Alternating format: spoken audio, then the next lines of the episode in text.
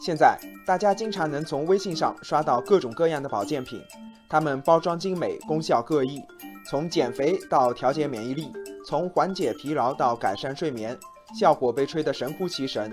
但是根据央视最近的调查，这些所谓的网红保健品，多数都是无正规生产厂家、无准确生产日期、无质量检测的三无产品，配方大多是面粉加违禁药物，有的成本才三元钱，转身就卖到七十多元。网友春暖花开说：“这些黑心商家为牟利铤而走险，实在令人发指。”网友小涛说：“吃了这些保健品。”没有效果，白花钱还算事小，最可怕的是花钱还吃坏了身体。网友夏日阳光说：“这些网红保健品不但侵害了消费者的利益，也扰乱了市场秩序，给整个保健品行业抹了黑。”近年来，保健品行业乱象频发，与保健品相关的刑事案件总体呈现上升态势。二零一五年一审判决案件是四百三十二起。二零一六年是五百六十四起，二零一七年是七百四十一起，而网络已经成为这些三无保健品销售的新渠道。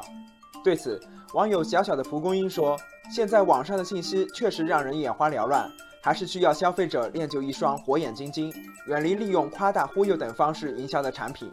发现三无保健品，要及时向监管部门举报。”网友晴天则认为。让普通消费者去辨别保健品的真假，这有点难。他说，网红保健品乱象折射出整个行业面临的困境，因为现在的正规产品无法证明自己的核心竞争力，不同产品自我宣传主要靠拼广告，这种同质化的营销方式很容易被模仿，从而给三无产品可乘之机。网友甜甜圈建议。互联网企业也要挑起社会大梁，对发布在自己平台上的产品和宣传信息要主动排查，不让国家明令禁止的药物和假冒伪劣产品在网络上肆意流通。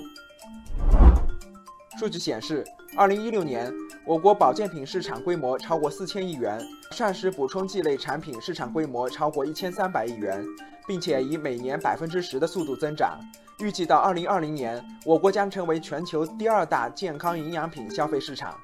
网友风起云涌说：“这么大的市场，监管一定得跟上。食品药品安全问题不仅要发现一起查处一起，更要做到端口前移，强化源头治理。只有把生产、销售等全流程管控起来，坚持高标准、严要求，才能让消费者放心。”